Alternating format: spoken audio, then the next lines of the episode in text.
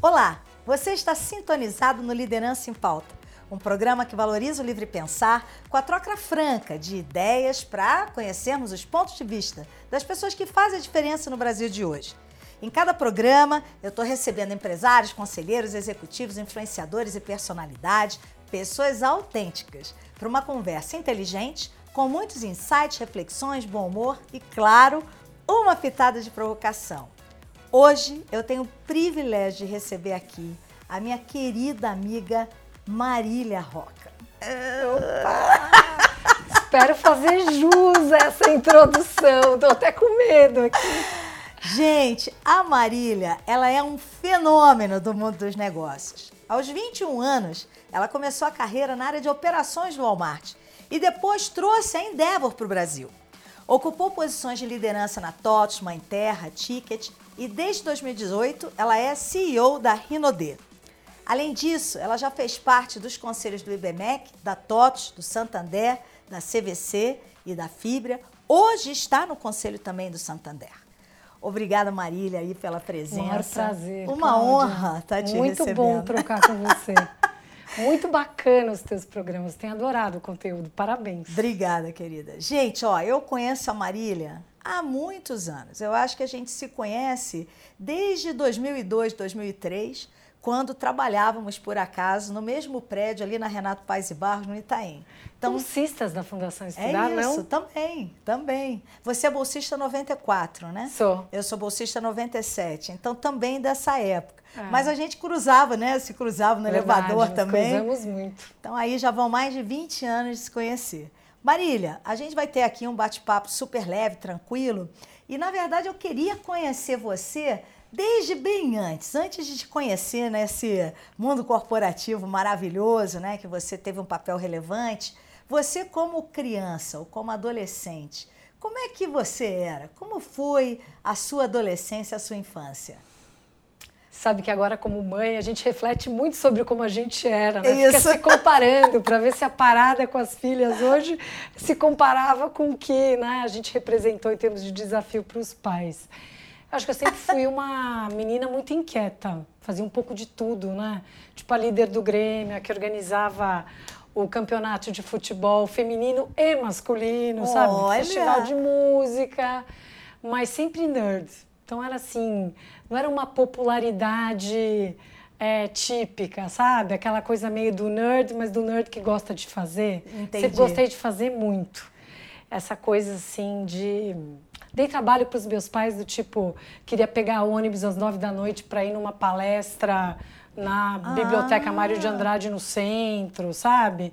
Então, assim, andava de skate, não dei problema com festa, com bar, mas dava outro tipo de problema. Você é paulistana? Nasceu em São eu Paulo? Eu sou, nasci em São Paulo, mas minha família é do interior, então eu tenho pé na roça. Ah! Bem pé na roça. Que delícia. Até acho que eu falo meio assim, pé na roça. E como que surgiu a ideia de fazer administração? Você sempre pensou isso ao longo assim não. da adolescência ou não? Sim, pense alguém sem foco. Eu, no segundo ano do ensino médio, prestei jornalismo e veterinária. E aí, na hora que foi para valer, prestei medicina e administração. Entrei nos dois. Meu pai sentou comigo e falou: Filha, não dá.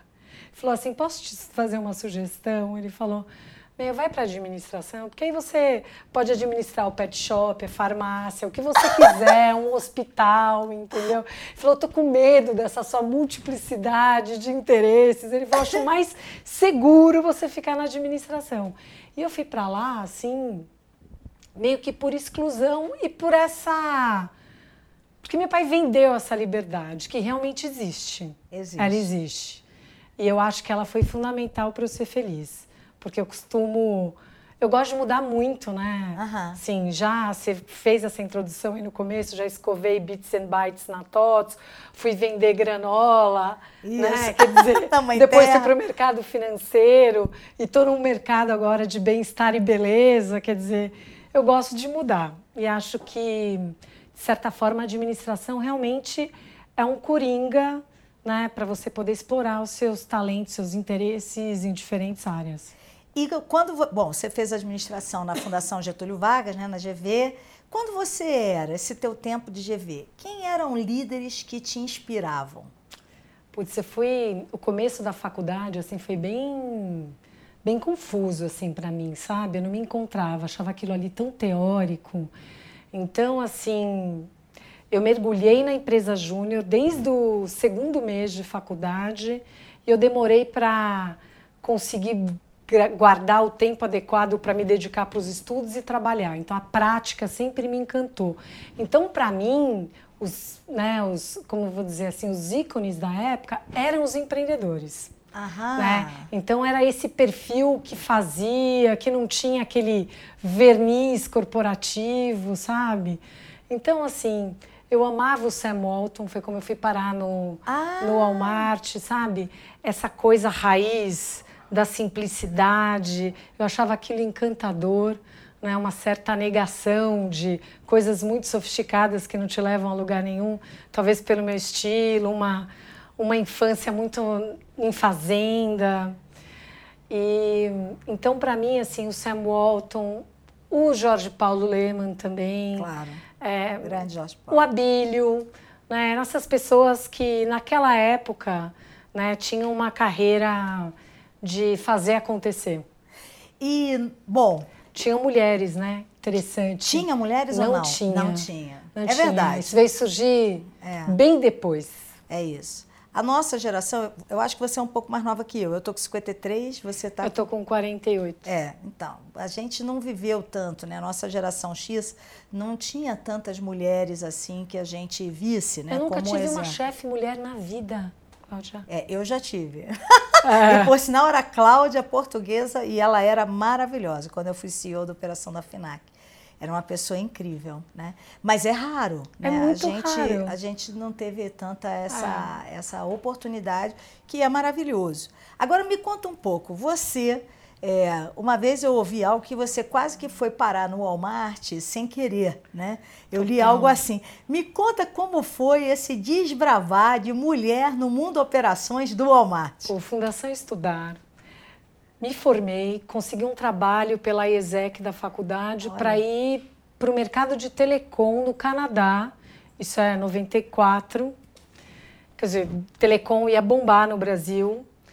E eu queria, na verdade, aprender outra língua, sabe? Queria ir para outro país. Não estava assim.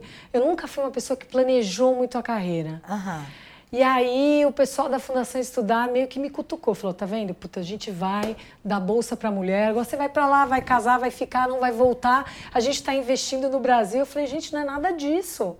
É. Aí eles falaram assim: "Pô, mas você fez um trabalho, você até pediu a nossa ajuda, porque o pessoal das lojas americanas tinha feito a joint venture com o Walmart, porque você queria fazer um levantamento sobre a vida do Sam Walton. Foi tipo o meu TCC na época. Eu falei, cara, adoraria trabalhar no Walmart, mas não estão recrutando. Não, ledo engano, estão recrutando sim. Eu falei assim, mas eu quero ir porque eu quero, eu quero aprender inglês, quero morar fora. Não, mas vai lá conversar com eles. Eu mandei um currículo, faltava 15 dias para ir para o Canadá mandei um currículo com uma carta introdutória falando do meu TCC, o que eu pensava mesmo do Sam Walton, que eu achava assim um cara incrível. Ele tinha falecido há dois anos, então assim ele ainda estava um ícone com um tempero de, sabe, da mortalidade que torna as coisas ainda mais coloridas, né, de certa uhum. forma. E aí esse currículo foi parar em cima da, da mesa do diretor de, do diretor de RH do Walmart da época. O Walmart tinha, tipo, 15 funcionários no Brasil. Nossa. Tava funcionando acampado ali, na, no que era, eu acho que a antiga fábrica da Duratex em Osasco. Sim. Ele olhou, me chamou para uma conversa e falou: Olha, minha amiga, a gente aqui é do varejo, sabe? É, é... Ele falou assim: é chão de loja, você é GV, entendeu? Salto alto, você não tem perfil. Eu, sinceramente, assim, agradeci, porque eu falei, bem, eu fui lá, né, prestei conta para o pessoal da, da fundação, estava alugando meu carro no Canadá naquele dia, uhum. agradeci e fui embora. Deu umas quatro horas, recebi uma ligação da Leila Lória, que é a presidente Isso. hoje né, do Conselho do IBGC. Isso, a Leila, o currículo, ele botou o currículo na pilha errada das pessoas que a Leila devia entrevistar. Não. A Leila me liga e fala: Meu, eu adorei seu currículo. Eu falei: Acho que aconteceu um engano.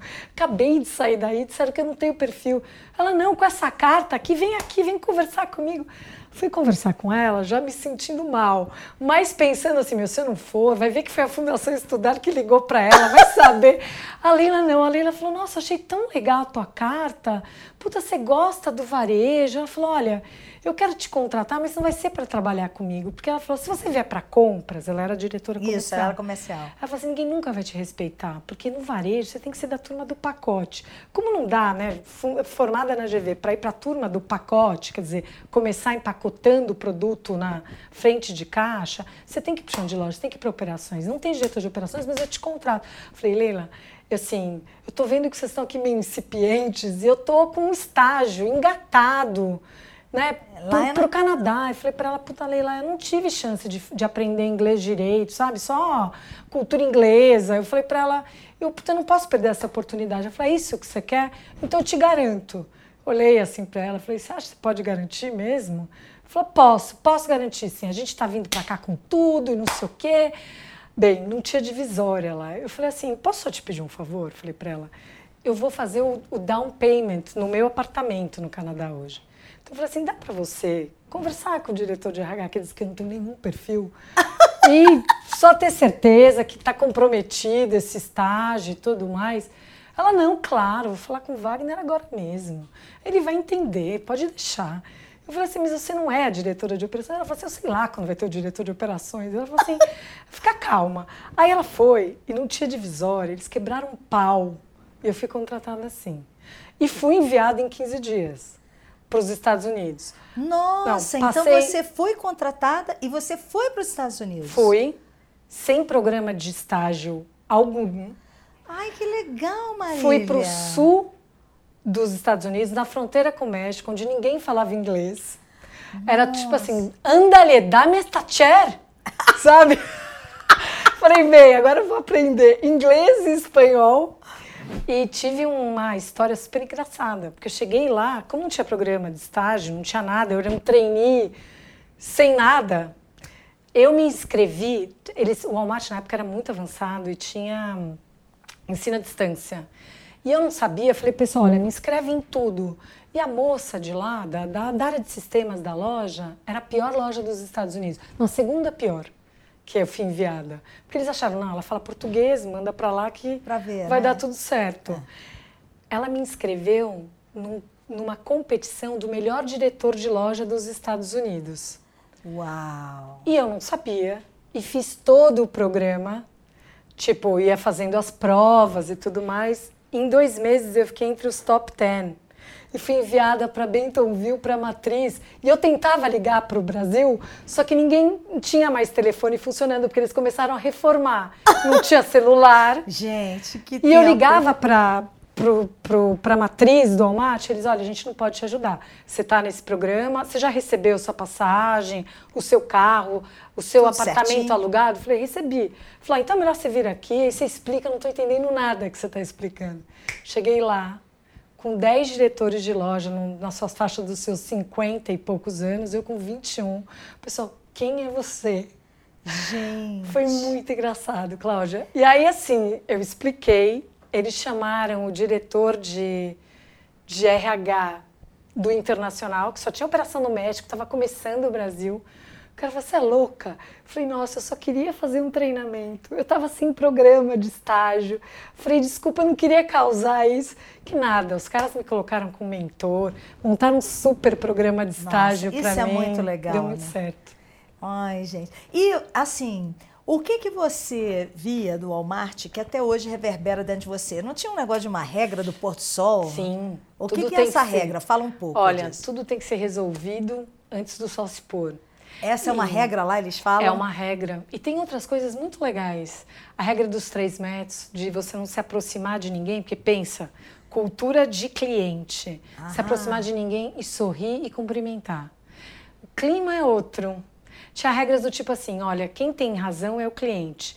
Se o cliente não tiver razão, volta para a regra 1, um, que você vai estar tá tomando a melhor decisão. Várias coisas que me acompanham até hoje, tipo management by walking around que assim não existe essa coisa de ser gestor dentro de uma sala, atrás de uma mesa, sabe? E isso, essa semana passada, eu juntei a diretoria toda e a gente fez um giro na concorrência e nas franquias da Rinodê. E aí você vê que o teu maior inimigo, Cláudia, é você mesmo, né? É. E é do Walmart isso, essa cultura, meu. Você quer saber o que está acontecendo? Vai Pulso lá. no negócio? Vai, Vai lá, lá. e pergunta para quem está na linha de frente. É isso. No final, ser líder é isso. É você orquestrar e servir as pessoas que sabem o que precisa ser feito. Ah, você pode trazer uma visão do alto da floresta, uma visão mais estratégica, mais de longo prazo.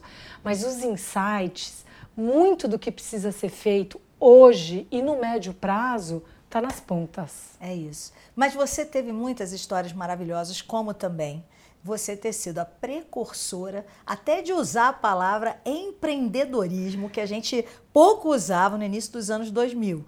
E você trouxe para o Brasil né, a metodologia e a própria Endeavor, né? Isso. É, nem todo mundo que está nos vendo, ouvindo, conhece o que é Endeavor. Fala para gente o que é Endeavor, né? E o Sim. que, que significou é, para o Brasil, para você, trazer a Endeavor para cá no início dos anos 2000? Então, eu trouxe a Endeavor logo depois do meu MBA, né? Certo. E a gente estava vivendo assim a bolha da internet, mas foi uma vivência nos Estados Unidos de ver como a cultura empreendedora é valorizada e o quanto aquilo impactou empregos, né, a economia, a sociedade, a mobilidade social.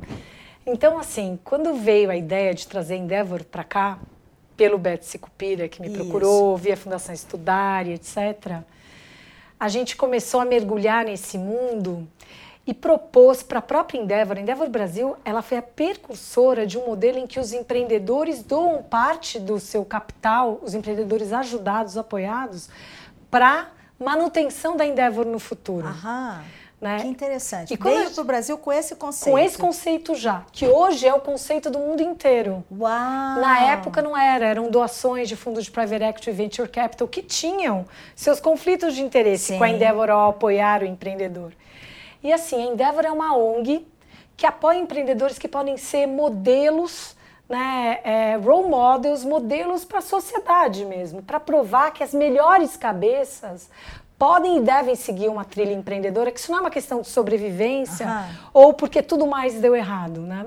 E a gente faz isso usando uma rede de voluntários do, do setor privado, que são conselheiros, grandes empreendedores, grandes executivos, que aconselham esses empreendedores, a gente ajuda eles a levantarem capital, e com isso, assim, foram levantados quase 2 bilhões de capital dos empreendedores da Endeavor nesses 20 anos que a Endeavor está no, no Brasil.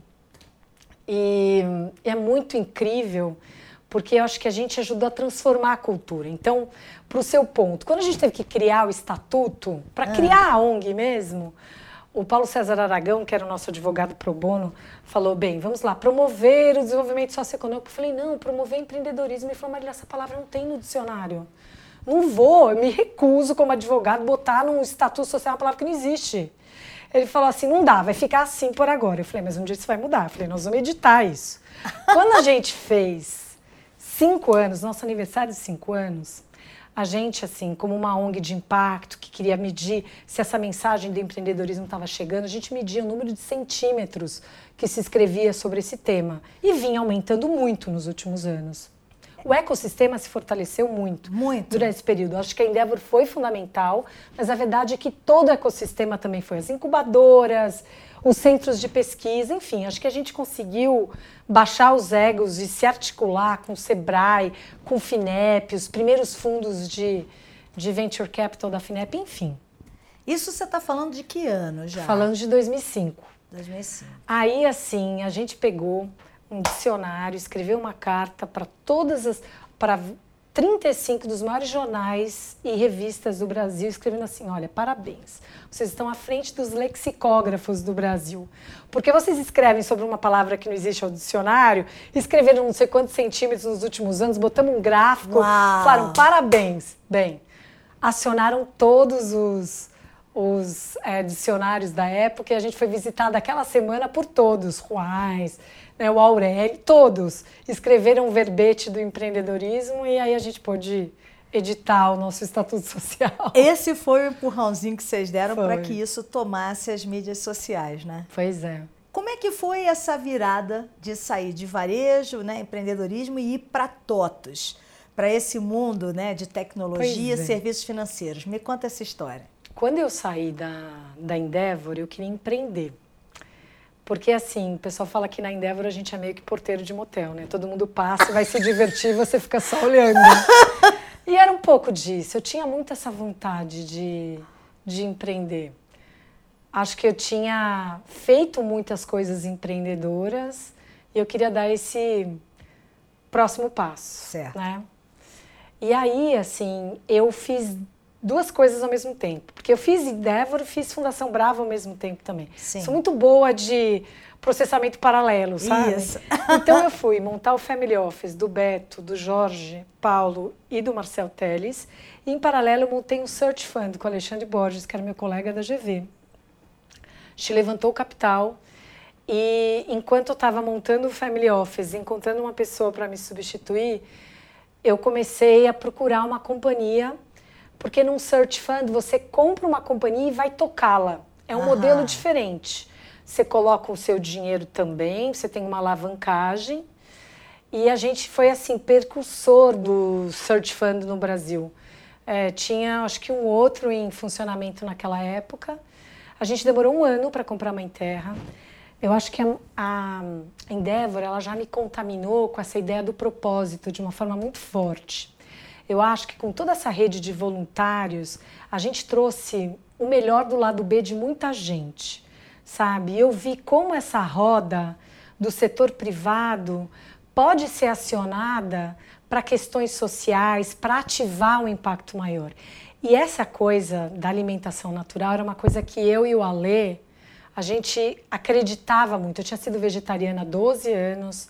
É, o Ale era super natureba também, então a gente via assim uma missão de transformar a saúde das pessoas com uma empresa que fosse natural de verdade. Porque enquanto nos Estados Unidos você escrever integral, tem que ser 100% aqui integral, aqui no Brasil, meu, você joga um pouco de farelo de trigo, minha amiga, põe Já integral deste tamanho no rótulo, sem nenhuma regulamentação. Olha. Então a gente tinha essa ideia, e eu acho que tem um lance também que, no, que a gente tem essa vantagem de estar num país alguns anos para trás de algumas tendências, apesar desse tempo estar tá se encurtando, Sim. a gente ainda consegue fazer esses copycats Isso. de mercados de fora. E o que a gente fez na época foi olhar para as empresas de orgânicos e de naturais lá fora sendo comprado pelas Unilevers, pelas Nestlés, pelas PepsiCos, né? Porque quê?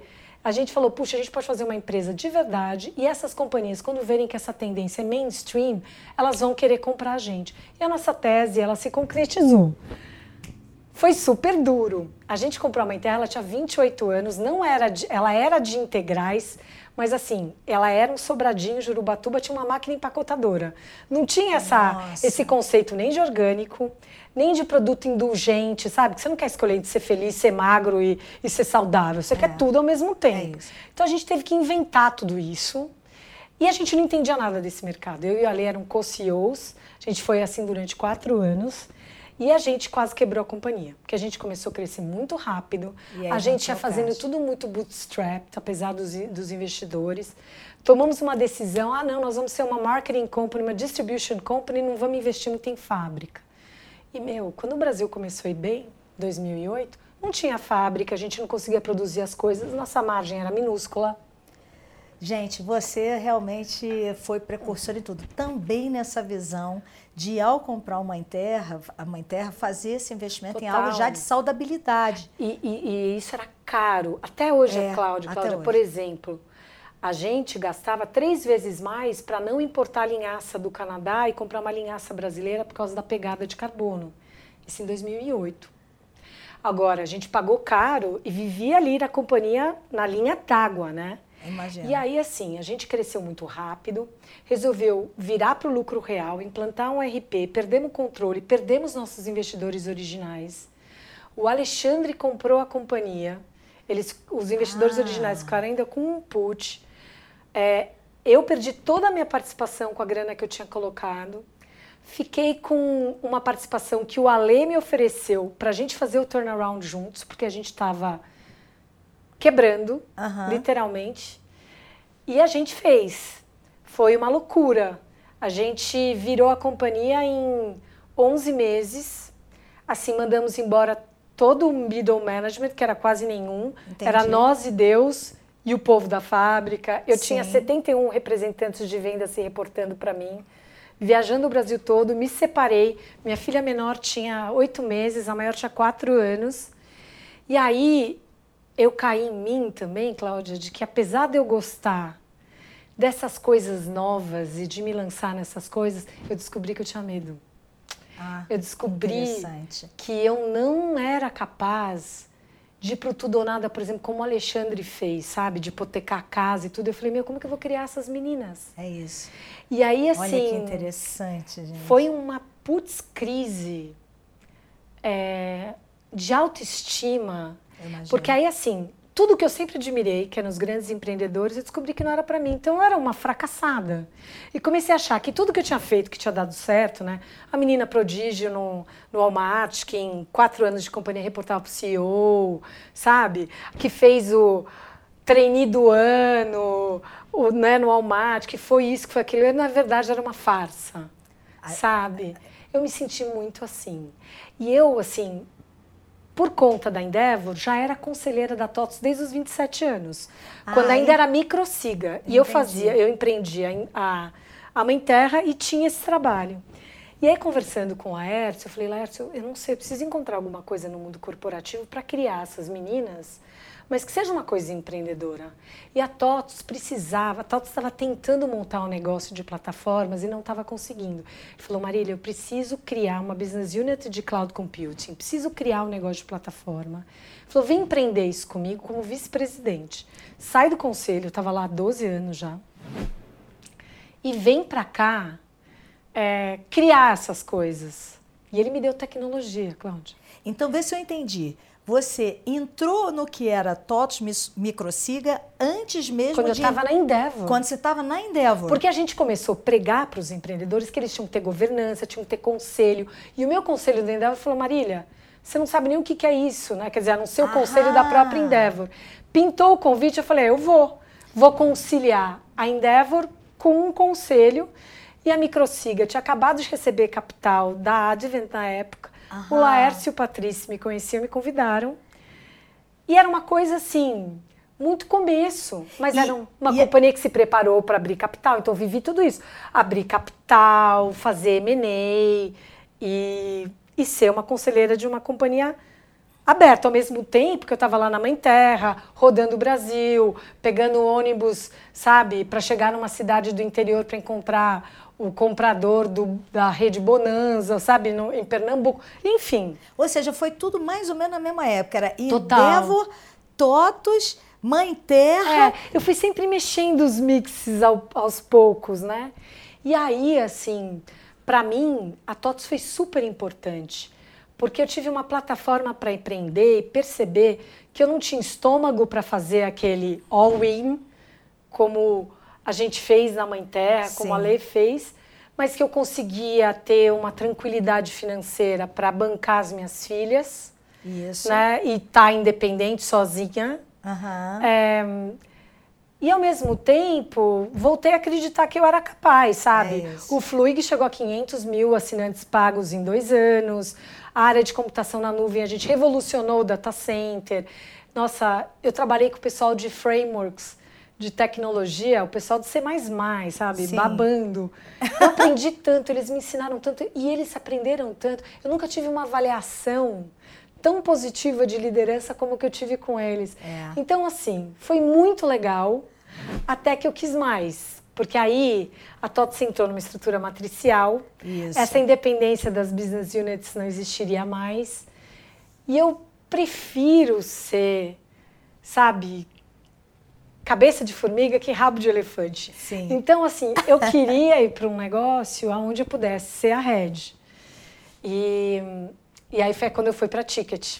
Aham. A Ticket estava querendo fazer uma transformação, uma empresa francesa, 40 Isso. anos, etc.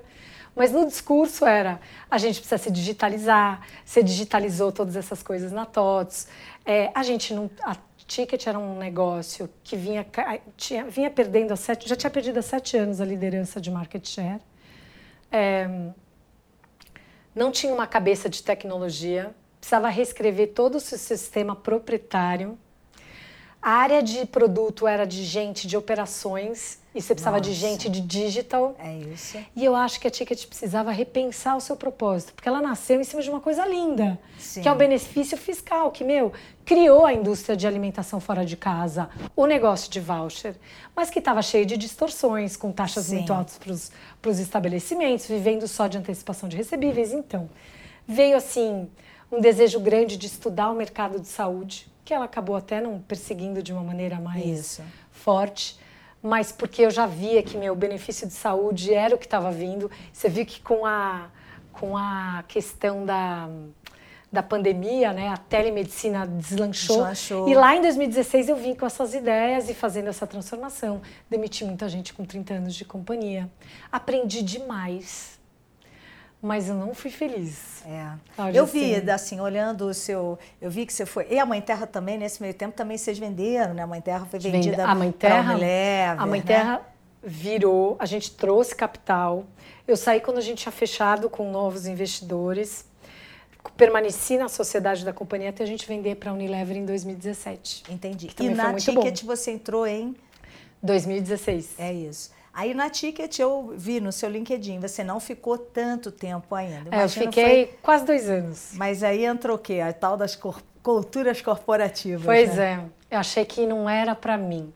Eu acho que tem pessoas que navegam mais nesses ambientes que têm a necessidade de mais diplomacia. Eu sou muito focada na velocidade e na transformação. É. Né? Então, acho que deixei um, uma boa plataforma. Eles tiveram. O ano que eu saí de lá foi o melhor ano deles nos últimos 10 anos. Eu fico feliz. Eu saí em junho e eles fecharam um ano super bem.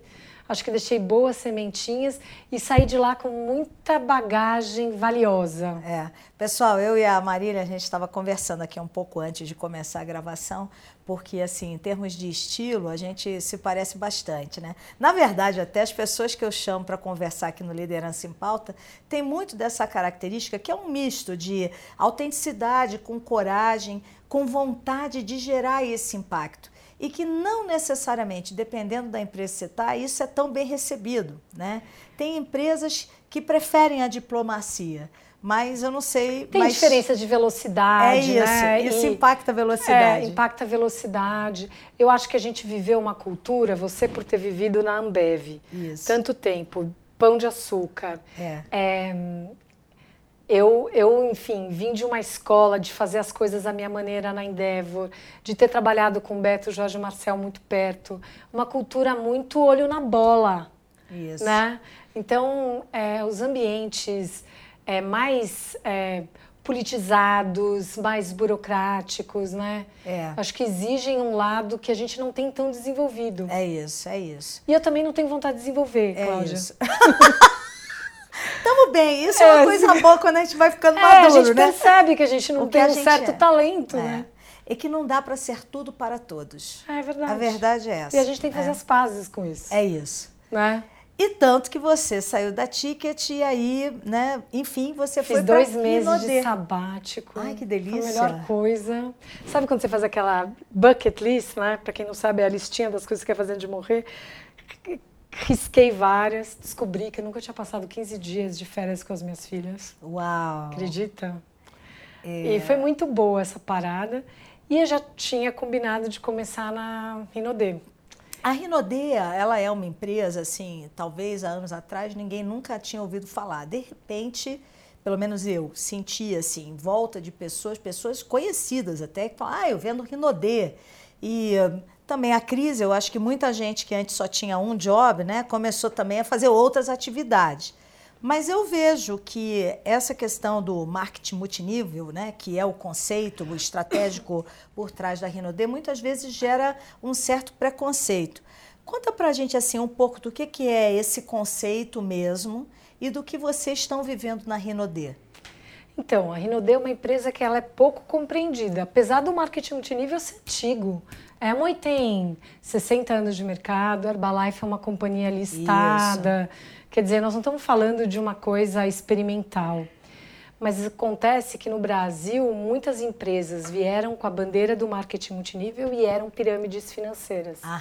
Né? E isso não é um movimento antigo apenas. Se você olhar 2019, você teve uma proliferação, uma proliferação de pirâmides de forex, de isso. bitcoins, etc. Então, é, esse tipo de crime contra a economia popular é uma coisa que existe em países com baixa é, educação. Uhum. Né? Então você, você vê esse tipo de companhia. A Rinode é uma empresa que cresceu muito rápido. Uhum. Ela tem 33 anos, quer dizer, uma companhia que não é jovem. Certo. Que sempre viveu na venda direta tradicional e que em 2012 faturou 11 milhões de reais e chegou a bater no seu ápice de sellout quase 3 bilhões em 2017. Olha! Quer dizer, 2, milhões, 2 bilhões e meio de sell-in, que é o faturamento dela mesmo, uhum. é, num crescimento frenético, com pouca estrutura. Vou te contar o que, que me encantou na Renaudet. Eu conheci o Sandro, Sim. que é fundador junto com os pais. Sim, e que eu já vi vocês dois palestrando em 2018 num evento que a gente teve da TOTS e foi uma delícia. É, o Sandro foi me apresentado por um, por um voluntário da Endeavor que me falou, Marília, fiz tanto mentoring para os seus empreendedores da Endeavor, faz um mentoring para esse empreendedor aqui que é meu amigo e ele estava fazendo um trabalho de estruturação da governança da família. E eu fui conversar com o Sandro, e por já ter um olho clínico, né, de é. quase seis anos de Endeavor, é isso. achei o empreendedor diferente, sabe? Não só porque eu olhava para aquele crescimento e falei, meu, como é que a empresa não está implodindo? Uhum. Né? E, e uma coragem de uma pessoa tão humilde, sabe, que foi estudar administração é, como tecnólogo já aos 30 e poucos anos e que construiu uma companhia daquele tamanho. Incrível. É, e eu fiquei encantada porque eu percebi que a questão do propósito dele, eles compartilham, né, ali, naquele momento, compartilhavam quase 55% da receita líquida da companhia em bônus para a rede. Uau! Isso que explica muito esse crescimento tão rápido, porque é um modelo muito generoso. Certo. E eu olhava as fragilidades de gestão, de controle orçamentário, de controle de caixa e ele me convidou para entrar numa espécie de um advisory board que o Mauro Notti estava compondo, porque a família queria ter mais segurança dos rumos da companhia. Não era um conselho de administração. Falei, Sandro, vamos fazer uma coisa? Marketing multinível. Cresceu desse jeito. Eu não posso. Eu, eu, eu vou falar para ele, tô louca para ir. Por você, pela história, pelo que eu tô vendo. Já apaixonei. Falei para ele, mas assim, precisa saber se isso é sério. É Falei assim, você vai montar esse advisory board, então faz uma revisão limitada com uma companhia, pode ser uma tier 2 de, de, de, auditoria. de auditoria. Chama um advogado societário para olhar se essa estrutura de vocês para de pé, apresenta e a gente vê se dá para ter um advisory board. E dava, tinha erros, Sim. tinha, mas toda companhia que passa Todo. por um processo desse, é. mas não tinha dolo nem sonegação. Ótimo. Então, assim, bem, confusão tem em todo lugar. Eu, eu cresci ouvindo do Betsy Cupira, que me colocou em muitas situações malucas. Marília, tudo bem. Primeiro a gente faz faroeste, depois a gente traz o xerife. Porque se a gente inverter a ordem, ele fala assim, nós estamos perdidos, porque aí não vai ter nada. É então, assim, falei, a confusão está feita agora. Né? Eu falei assim, eu sempre fiz dupla com empreendedores, é com Laércia, é com Beto, isso. é com Alexandre. Eu falei assim, Agora eu vou lá, faço uma dupla com esse Sandro e vou ajudá-los, né? Só que no Advisory Board, e você está em vários conselhos de administração e Advisory Board, você sabe a diferença. Sim. A companhia não era auditada, é, a governança em si não segue certos ritos que você percebe depois o quanto são importantes. Isso. No primeiro ano de Advisory Board, o balanço não fecha no final do, do ano e os números não batem. A gente, gente, essa companhia precisa de um CFO e a gente começou a ter vários embates nesse sentido. Eu estava infeliz na Ticket, eles me convidando para ir como, como CEO. E eu falei: olha, eu vou sair, vou fazer dois meses de sabático, porque eu não sei o que é não trabalhar. De, olha, eu comecei a trabalhar é, para valer quando entrei na GV, com 18 para 19. Aham. Então eu falei para ele, meu, de lá eu nunca mais deixei de trabalhar. Então assim, eu vou ficar esse tempo, fazer uma corrida de 100 quilômetros numa floresta na França, a cavalo. Assim, eu tirei a barriga da miséria. Então eu cheguei na, na Rinodê falando pro Sandro, Sandro, eu vou te dar uma mão, vou fazer o que chama Shadow CEO. Chamei uma, uma consultoria, a gente chamada é, Visagio, que é muito bacana. O pessoal da Visagio, falei, vamos fazer um change management aqui, três consultores, um na área financeira, um na área de, de, operações, um na comercial. Eu chego, a gente entende, ajuda a fazer um diagnóstico e ajuda a companhia a se arrumar. Isso. Só que os problemas eram muito mais sérios. Entendi. E aí veio esse o da ODS no sentido, eu sentei com a família, a gente em um mês montou um cenário e eles pediram para ficar.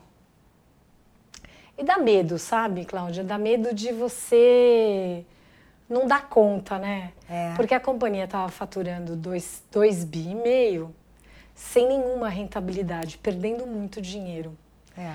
Então, quando você tem um- uma roda girando tão rápido, de uma forma não saudável, é difícil. E você sabe a estatística, né? Eu fui conversar com amigos meus, eles, meu, Marília, dos CEOs, os primeiros CEOs, que são os CEOs fora da família. Isso. Os primeiros CEOs, eu nem chamo de CEO profissional, porque se essa família não é profissional de construir um negócio de bi, não sei quem é profissional. Exatamente. Mas um CEO de fora da família, com uma vivência executiva, né? 94% dá errado nos primeiros dois anos. É isso aí. Então, assim, você já viveu em empresas familiares É e tudo aí. mais? É muito difícil. Então, estava tudo contra, né? De certa forma, as estatísticas e tudo. Mas você sabe quando você acha que você está num lugar... é, primeiro que eu sentia assim, um propósito muito forte. Isso, para mim não Isso é é balela, é muito importante. É muito importante. Na Rinodê a gente vive todos os dias esse lance de transformar a vida das pessoas. Uma empresa que distribui uma parcela tão grande da receita para a ponta, olha, eu acho que as empresas de plataforma, de microempreendedores, vão deslanchar no mundo. A Rinodê ainda está ajustando o seu modelo de negócio para poder ser sustentável e ter uma rentabilidade que permita investir no negócio como ele precisa. Mas a Rinodê não é diferente de uma Uber. Não. Ela é uma plataforma de microempreendedorismo onde as pessoas chegam, elas têm o produto delas, elas são ensinadas como recrutar, como montar suas redes de, de vendas, elas são remuneradas por aquilo. E eu tenho garçons, ex-enfermeiras, empregadas domésticas, faxineiras, um grande número de profissionais liberais, pessoas bem formadas também, que encontraram nessa plataforma Aham. uma chance de desenvolver o seu negócio. É isso aí. Tanto é que a gente é muito diferente de uma empresa de venda direta, porque na Rinodê as pessoas empreendem, na sua grande maioria, em núcleos familiares. A gente tem o mesmo número de homens e mulheres, apesar de ser um negócio de beleza. Você vê homens ensinando, ó, eu tô com a Amazing, que é essa máscara de cílios, que eu sou muito ruim de, de maquiagem. A moça ali me deu uma ajuda, mas assim, é, ele ajudando a passar. Sabe um pessoal que não tem frescura e que faz acontecer? E me colocar a serviço desse pessoal me motivou muito. E a família me deu muita liberdade. E foi duro. É. Cortar o portfólio pela metade, né? Então, se tem um portfólio de produtos, você cortar pela metade, cortar 40% da força de, de pessoal dentro da empresa, fechar turnos de fábrica, É. é, freio de arrumação, adiar pagamento de fornecedor, sim, trocar todo o management. Sim, a gente tem pouquíssimas pessoas originais, porque a gente conseguiu fazer na média liderança embaixo, mesclar a prata da casa com pessoas novas. Mas na gestão da companhia a gente precisava de um novo repertório. Então teve muita renovação. E eu acho que para um executivo ter uma família com essa coragem, te dando autonomia, bancando seus erros também, porque eu não acertei em tudo. Uhum. Acho que acertei nas coisas importantes, senão a companhia não teria resistido. Sim. Mas uma coisa de reconhecer que a liderança, ela tem as suas vulnerabilidades também, e ela não é perfeita, mas a gente vive ali uma ideia que ele sempre fala, a gente nunca prometeu uma empresa perfeita. Ele já tinha essas frases muito antes de eu chegar. Olha. Eu repito porque eu acredito. Sim. Mas que é uma empresa melhor todos os dias. E lá é muito olho na bola. A gente errou, ótimo. Então a gente resolve, começa e vai para o lado mais certo agora. Então, uma companhia muito assim. E eu me senti muito apoiada, muita admiração pelas pessoas da família, pelo Sandro, pela dona Adelaide, pelo seu Francisco, que são os fundadores, pelos irmãos. Fazer esse processo de sucessão com todos, né? Porque o Sandro abriu essa porta de cara, senão não teria ficado. Mas com os irmãos a gente fez um processo, trazendo um, um executivo de fora, fazendo uma dupla, depois fazendo esse processo. Isso dói. Dói. Mas eu posso dizer, que história bonita. E sabe o que é o melhor? É que você conta essa história com orgulho, demonstrando claramente, né, no seu tom de voz, no seu rosto que eu estou vendo aqui, o grau de aprendizagem, de agradecimento que você Nossa. traz, né? Porque assim, eu, eu também já tive envolvido em momentos de turnaround e eu acho que assim dá muito é, prazer para quem está liderando um turnaround, estando lá na lida, no dia a dia, quando a gente percebe que tem alguém que acredita na gente e que nos apoia. Porque é isso mesmo, é uma empresa melhor a cada dia. Nem sempre a gente acerta tudo. Né? Sim. É, e a gente vai para diante. Então, assim, sorte do pessoal da Rinodê que tem você a bordo. E vice-versa. e vice-versa. Vice tem sido uma, uma honra e um privilégio é. estar tá nesse processo lá. Agora, é, é, Marília, ainda um pouco falando de cenário atual e um pouco de aprendizados né, que a gente está tendo ao longo do tempo, né, é, e a sua história é belíssima, né, até por você o tempo inteiro ter lidado com pessoas jovens. Né? Eu e você somos, como a gente falou antes, de uma geração em que tinha aquela coisa do quero trabalhar na empresa tal, na empresa X, Y. A gente dormia na empresa. Total. E tinha limite. Não tinha limite. não tinha limite. E era uma coisa do aprendizado, do, das dores, dos tombos, né? Que com certeza. Chefe gritando. É isso. isso. Mas isso ensinava, né? Fazia Total. a gente crescer. Como você tem visto essa realidade hoje com os jovens que não necessariamente pensam em trabalhar na empresa X ou Y, mas muitos falam: ah, eu quero ter minha startup, quero virar unicórnio, mas não tiveram, digamos assim, uma bagagem corporativa que os preparou melhor, né? Como você vê essa realidade hoje? Ou só eu tá. que vejo isso? Não, Cláudia, eu acho que tem aí um desafio grande. Uhum. Vou falar primeiro desse mundo de startup, porque eu tenho feito angel investing, né? Hum. E ligados a, até o ramo da Mãe Terra. Eu fiz a Louco, uhum. que é uma empresa de sorvetes indulgentes com um quarto das calorias. Uau. que é um copycat da Hollow Top, apoiando o um empreendedor que teve bastante vivência no mundo corporativo, apesar de jovem, fez um MBA fora, mas com uma vivência boa de mercado corporativo, que é o, o Rodrigo Studart.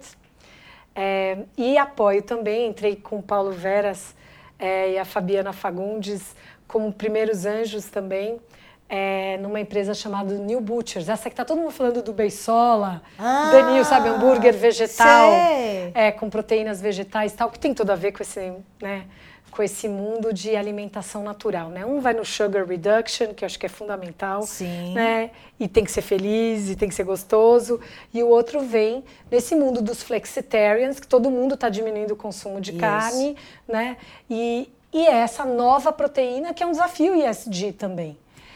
E o Bruno, já com menos experiência corporativa, Roots, sabe, um second time founder, quer dizer, segunda empresa que ele está criando, ele teve a It Clean e é, eu entrei só nessa no, nesse novo empreendimento.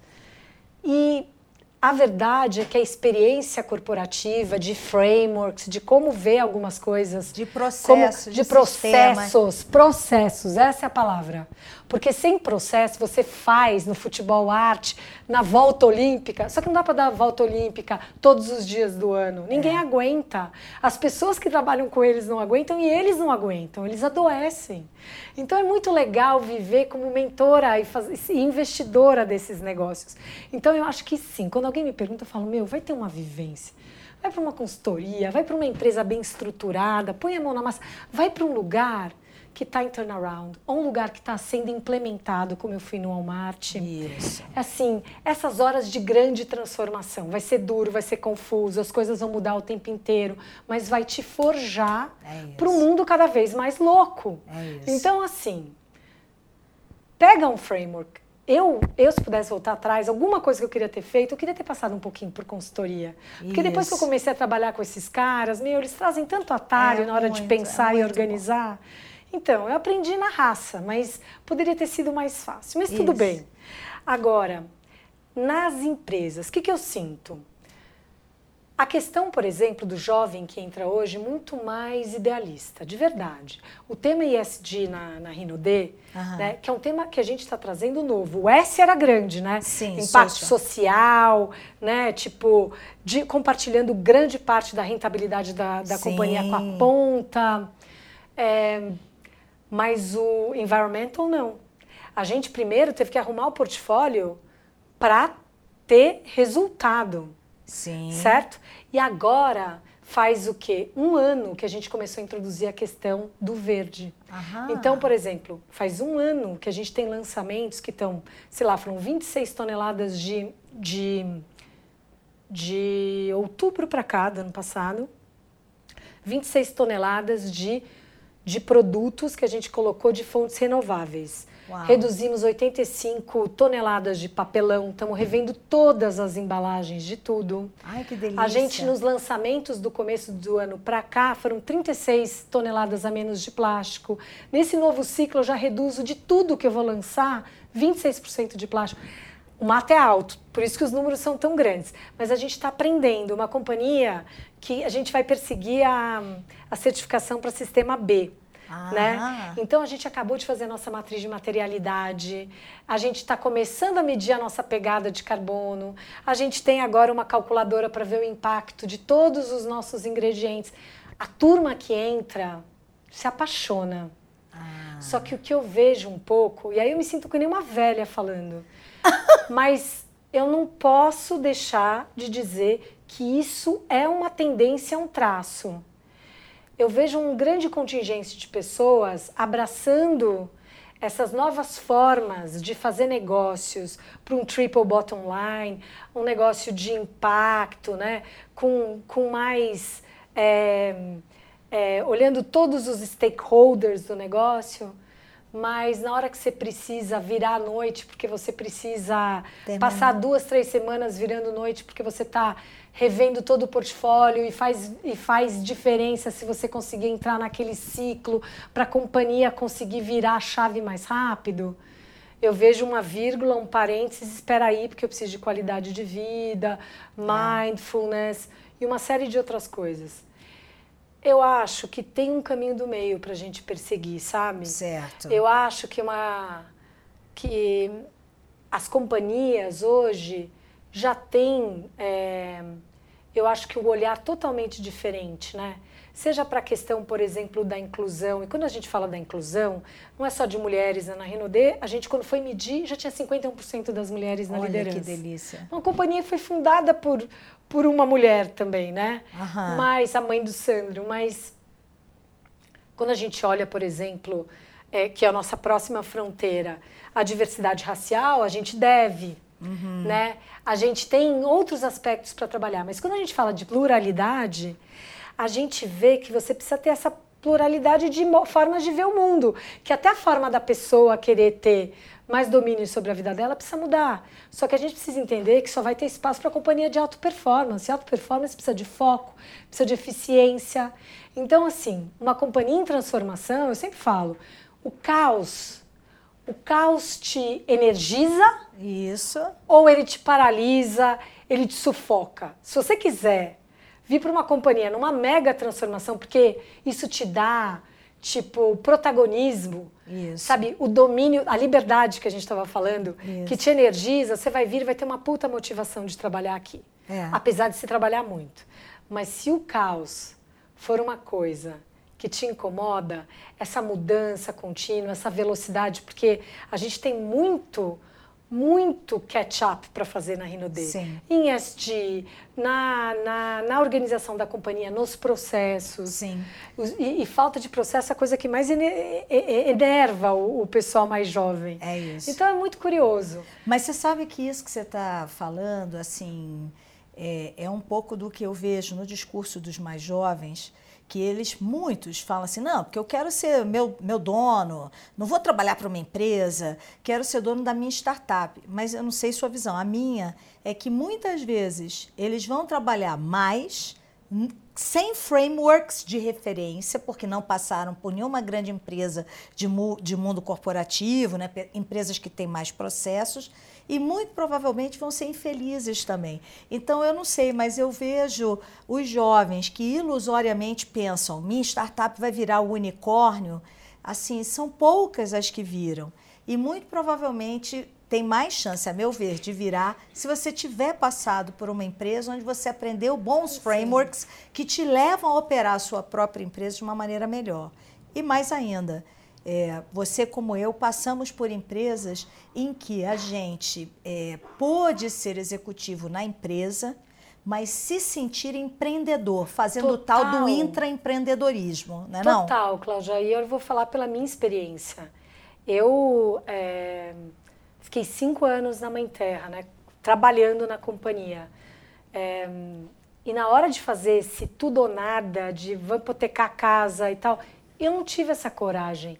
Então eu acho que também as pessoas têm que ter uma visão menos romântica do que, que é isso. Uhum. Não só uhum. aquilo que sai na revista, é isso. mas entender o outro lado. E eu acho que indo para uma companhia, sofrendo um processo grande de transformação ou se estabelecendo, você já checa qual que é o seu grau de protagonismo com o qual você se sente confortável. É e é uma mesmo. ótima escola, uma ótima maneira de você perceber se é para você e você consegue fazer isso com uma rede de segurança é, e de experimentar. Então, assim, é, eu não me arrependo, acho que eu tenho, uma, eu tenho um apetite para risco que é acima de um executivo padrão, Sim. mas é abaixo de um empreendedor raiz. então, assim, eu acho que em vez da gente tentar se encaixar é, num, num framework, ah, eu sou ou não sou, e etc., e com mais humildade, com muita atenção para você mesmo, para entender o que te energiza, o que te motiva, para você conseguir abraçar esse mundo é, da transformação, seja como empreendedor ou como executivo, na medida daquilo que vai te fazer brilhar. Sim. Então, eu acho isso é, muito interessante e que nos, mais uma vez, parece clichê, mas que pede esse autoconhecimento. Exatamente. E o jovem, ele pode usar. Ele deve usar. Ele deve nos limites. Você sabe que eu participei agora de um livro chama Jornadas Heróicas. Já sobre, comprei. É, Já um comprei. livro sobre esporte com negócios. E até saiu uma frase que eles puseram numa chamada, que eu nem lembrava que eu tinha falado, mas é verdade, porque eu faço Enduro Quest, Isso. que é assim, né? A categoria que eu fui mais longe é de 120 quilômetros num dia com um cavalo só. Foi em Brasília, 38 graus. Nossa. Eu acho que o esporte ele tem um papel que é muito interessante, como o trabalho é para os jovens, os trabalhos desafiadores, sabe? Que é tipo, ele te leva no seu limite. E, e no seu limite é algo muito bom para a vida. É. Você aprende sobre você quando você chega muito. no limite. E você se supera também. É isso. E às vezes você aprende que você precisa recuar. É isso. Sabe? Eu com 26 anos tive síndrome do pânico quando eu estava no Walmart, abrindo uma loja atrás da outra. Fiquei um ano com esse gatilho. É tipo assim, hoje eu vejo isso acontecendo com jovens também. Sim. Agora na pandemia nem se fala, né? O A- problema a é, da saúde mental ficou uma coisa muito crítica, mas veja, até essa experiência lá com 26 anos me fez muito bem, porque assim, eu sei que eu não posso não dormir por não sei quantos dias, entendeu? Que eu preciso fazer todas as refeições, porque senão eu posso entrar naquele gatilho que eu entrei com 25 anos, aliás. Então, assim, mas fui no meu limite, entendeu? Entendi. É, a gente, claro, não quer. Eu acho que extrapolar o limite de uma forma que não seja saudável para você, mas experimentar o que pode dar aquele pequeno stretch e é, caminhando faz porque, diferença. Né? E falando de mudanças e stretches, queria ouvir sua opinião sobre algo que eu tenho visto também, que as empresas multinacionais ou mais tradicionais ou maiores, as incumbentes, como a gente chama, elas têm visto que muitas vezes a sua própria cultura, ela impede uma veia um pouco mais inovadora. E por isso, acho que todos nós estamos vendo, né, muitos ecossistemas ou muita inovação aberta sendo introduzida nessas empresas, trazendo para dentro do seu ecossistema é, startups, ou como parcerias, ou como investimentos, e até durante um tempo, é, até os, uma, uma, full acquisition, né? uma Sim. aquisição completa. Né? É, o que, que você pensa que isso traz de bom para as empresas incumbentes e para as insurgentes? E é, é positivo, né? É, e, e, na verdade, assim, para essas insurgentes, para essas novas startups, é, será que não é um pouco ir contra o que eles pensam? Ah, estou com a minha startup, com uma visão de, de, meu propósito, e aí de repente vendo a startup. Será que isso é uma. É, então era uma mentira? Como que você vê esse, esse cenário você atual? Você sabe que eu acho que esses é, movimentos tipo collabs e corporate ventures é, na verdade, um, um, é, uma releitura do que já acontecia, por exemplo, quando eu comecei em Endeavor.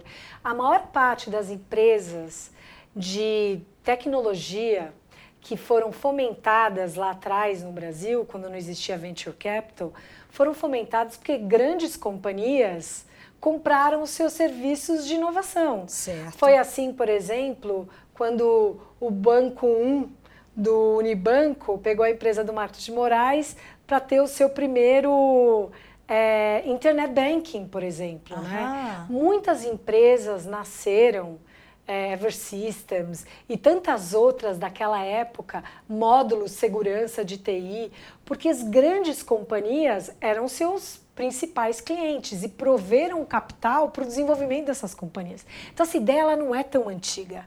O que eu acho que está acontecendo agora é que as empresas é, incumbentes percebem que gerar essa inovação dentro de casa é muito difícil. Eu vivi certo. isso na TOTS, quando a gente criou as business units, vivi esse processo de transformação na Ticket.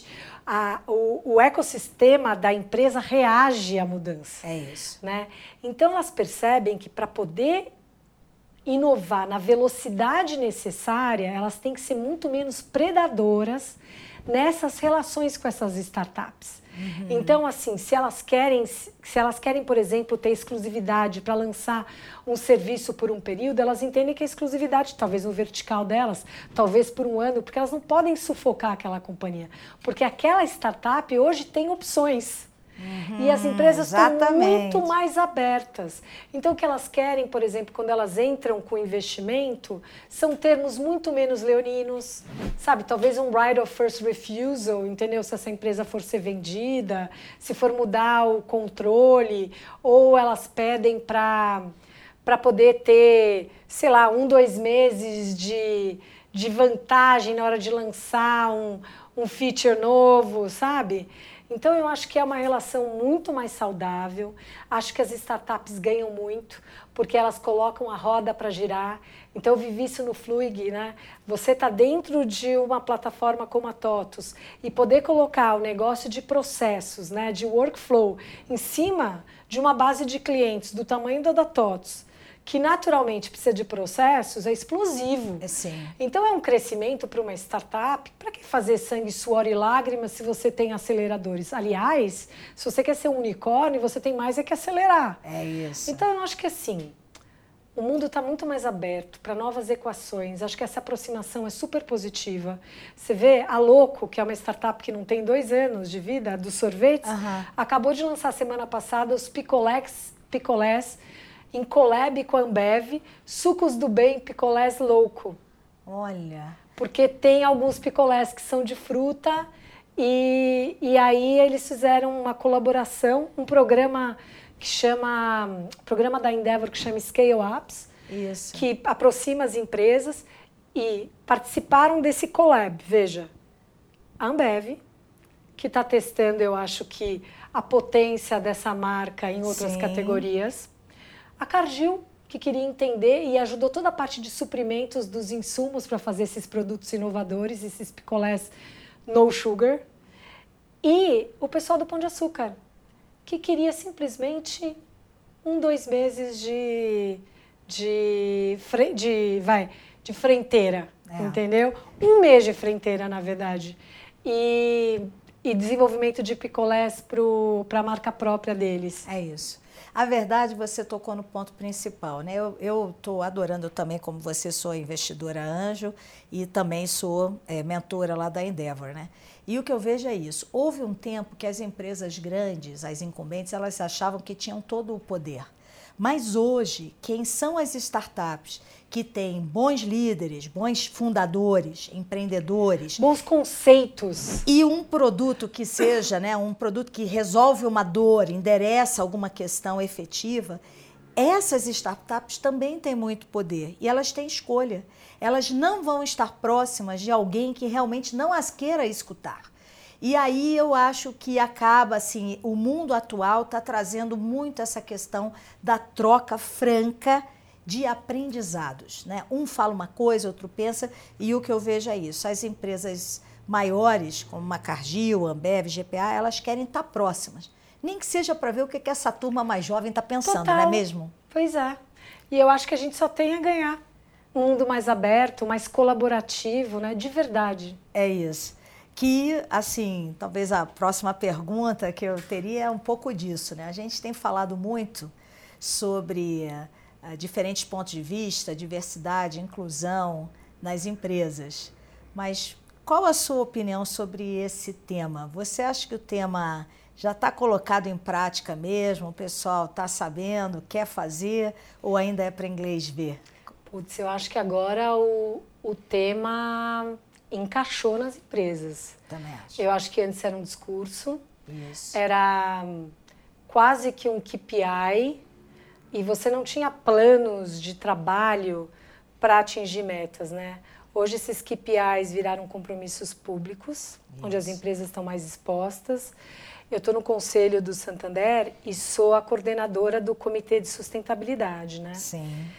E lá esse tema já é muito forte há cinco anos dentro de uma de um guarda-chuva do regulador europeu vai de responsible banking. Uhum. E o Santander Brasil, por ter essa herança de Banco Real, já tem essa bandeira há 20 anos, né, de estar tá tratando esses temas socioambientais é, há muitos anos. Então, ali você colocar metas claras de que é, para um processo seletivo você tem que ter participantes no processo de diferentes etnias, de diferentes raças, Olha. de diferentes orientações é, de gênero, né? No processo. Já no você, processo. No processo. Aí você tem que ter no shortlist a participação desses grupos. E com metas claras de aumento de mulheres na liderança, com metas claras de participação de diferentes minorias raciais.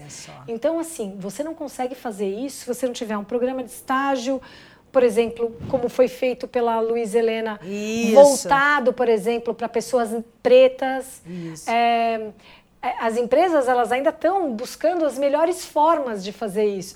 Mas, sinceramente, eu acho que todo esforço, né, e o esforço dela foi tão criticado, eu acho que tão injustamente, no, estamos nossa, todos aprendendo. Muito. Qualquer evolução é para aplaudir, é para aplaudir. Então, eu acho que assim, a gente tem que trabalhar com menores aprendizes, a gente tem que trabalhar no final, eu acho que as empresas vão acabar tendo que fomentar muitos programas de educação para conseguir ajudar a formar Exatamente. essas minorias é, de uma forma que elas consigam entrar nas companhias sem ter um gap muito grande, uma defasagem de, de, de conhecimento muito grande. É isso. E, e eu acho e, ó, que. E essa educação tem que vir mesmo. Você sabe que uma amiga minha que trabalha numa multinacional é, algo novo dentro da empresa. Há algumas semanas atrás foi contratado um transgênero. Né? Sei. E as pessoas foram educadas como lidar. Chama de ela, chama de ele. Sim. Porque, assim, é, é, é básico, mas ninguém sabe muito bem como tratar, né? A gente ainda tem pouca presença de pessoas transgênero nas organizações. Então é, é muito é muito desafiador e veja, num ambiente corporativo que leva uma sofisticação e uma, como eu vou dizer, até uma imposição hoje social de que você saiba se comportar. Isso. E o mundo lá embaixo. Eu me lembro na na Mãe Terra em 2013 nós contratamos um transgênero. Olha. Na fábrica. E o que a gente viveu é, em termos de convencimento, de aculturamento, para se permitir um transgênico no, no vestiário feminino, foi muito desafiador. A gente está aqui falando nas grandes corporações, né? Mas isso é muito difícil. Eu tive uma colaboradora é, na Ticket, uma pessoa que tinha trabalhado comigo na TOTS, tinha saído, trabalhava em marketing, é, que veio trabalhar na Ticket, uma companhia aberta, com tudo escrito na parede, né, de respeito, de diversidade. E ela me falou, Marília, a gente precisa, a gente tinha um negócio que chamava Bola da Vez, era um papo por mês com todo mundo. Falou, a gente precisa abordar uma coisa que está me incomodando demais. Ela falou, eu sento é, dentro da bancada, mais próximo ao corredor. Todo mundo me pede coisas. Onde está fulano? Que horas que fulano sai? Você pode deixar esse recado? Você pode fazer esse xerox para mim? Ela falou assim, pô, sou uma analista pleno de marketing, mas porque eu sou negra? Olha. É, as pessoas não param de me pedir coisas de assistente. Ela falou assim, e eu não quero é, me revoltar, porque eu não acho que ser assistente é um problema, mas me atrapalha na minha produtividade e eu fico me perguntando: será que eu não estou me apresentando bem? É, será que a minha cor, somada à minha posição na bancada, está criando isso? A gente mudou, olha, a gente teve conversas, hum, não específicas, né? mas sobre isso e mudamos ela na bancada. Não mudou nada. Não mudou nada? Não mudou nada. As pessoas iam nela. Elas por conta iam de nela. negra e tal. É. Gente, é muito louco isso. Numa tá bancada muito... só de marketing. Eu tive a oportunidade de entrevistar já duas pessoas negras aqui nesse meu programa. Né? Uma das entrevistas já foi ao ar, a outra ainda vai. E realmente, assim, é muito interessante o quanto essas pessoas contam da sua história e do desafio né, que enfrentam por uma questão dos racismos estruturais, né? É, e que as companhias, eu concordo com você, que eu acho que esse tema encaixou nas empresas, mas ainda temos um percurso longo. Por isso tem que bater palma para alguém como a nossa querida Luísa Trajano, que Total. ousou. É, muita gente criticou, concordo equivocadamente, e acho que a gente precisa ter mais temas assim para a gente ter um ambiente realmente diverso e aberto às diferenças. Porque, como diz, no outro dia eu ouvi o Leandro Carnal falando, né?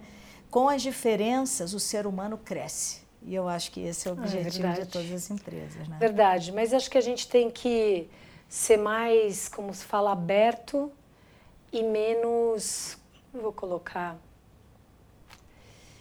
Eu acho que hoje existe esse surveillance, sabe?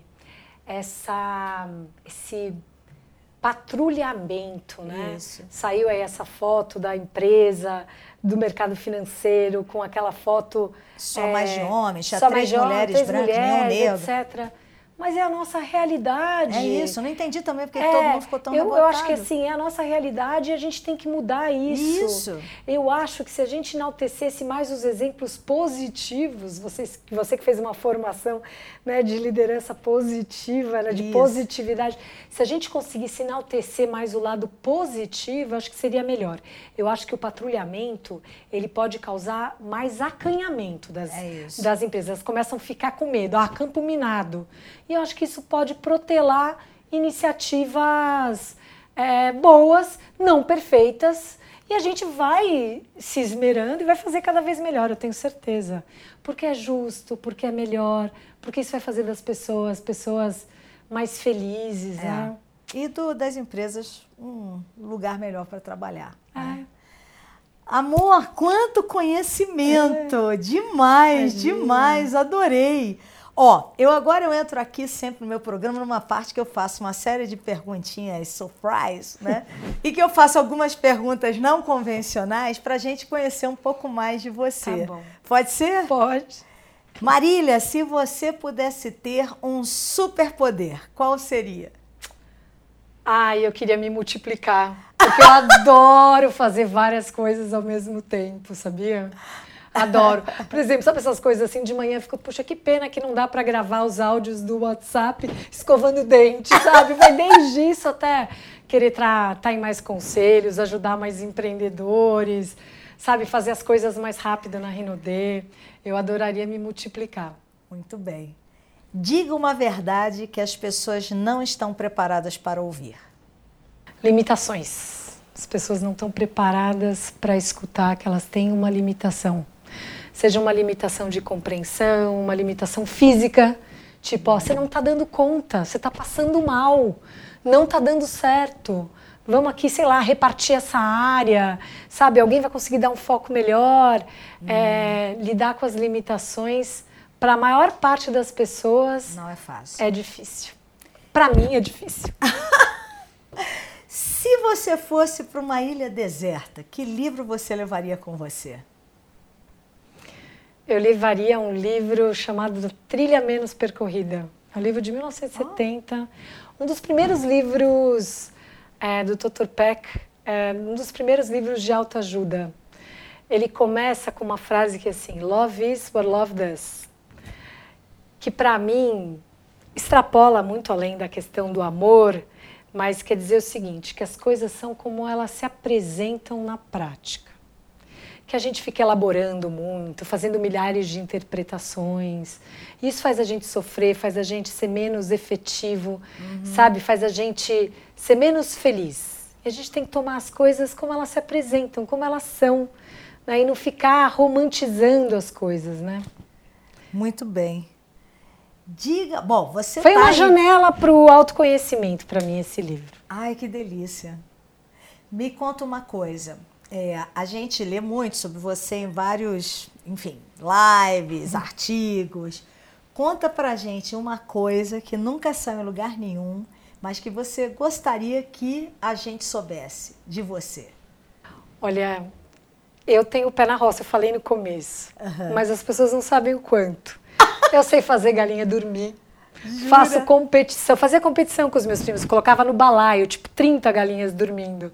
Faço dormir, tipo, em dois minutos. Você tá faço pra, Bem, faço para todos os todas minhas filhas, quando tinha os amigos pequenos, todos iam no sítio, viam galinha dormir, fazia várias dormirem. Aí eu inventava um feitiço e tal. Mas eu faço até hoje, adoro fazer galinha dormir. E eu sou da roça mesmo, eu sabia laçar. Hoje eu acho que eu não sou capaz, mas eu laçava bem capava boi. Então acho que esse meu lado rural. E não é capa boi com alicate, não, com canivete mesmo. Nossa! Então eu tenho esse meu lado, assim. Fora esse lado médico, sabe? Que eu não fiz medicina, mas eu adoro conversar com os meus amigos que estão doentes, os médicos. E eu sou ótima para prescrever remédio sem prescrição médica, sabe? Adoro, adoro falar de doença. Para ser feliz, eu preciso de liberdade. Olha que interessante. Eu preciso, eu preciso como ar que eu respiro, assim. Preciso ter liberdade de, de ideias, preciso poder mudar de ideia, preciso poder mudar de profissão, mudar de atividade. É, eu gosto muito de abraçar assim essas várias marílias que existem.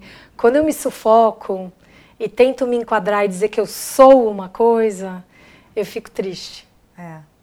Nossa, se eu soubesse como isso que você fala, enche meu coração, porque é.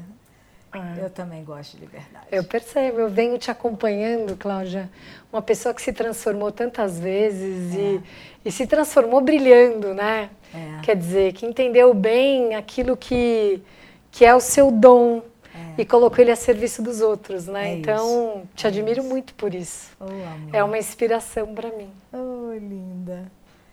Ser líder é servir. Servir.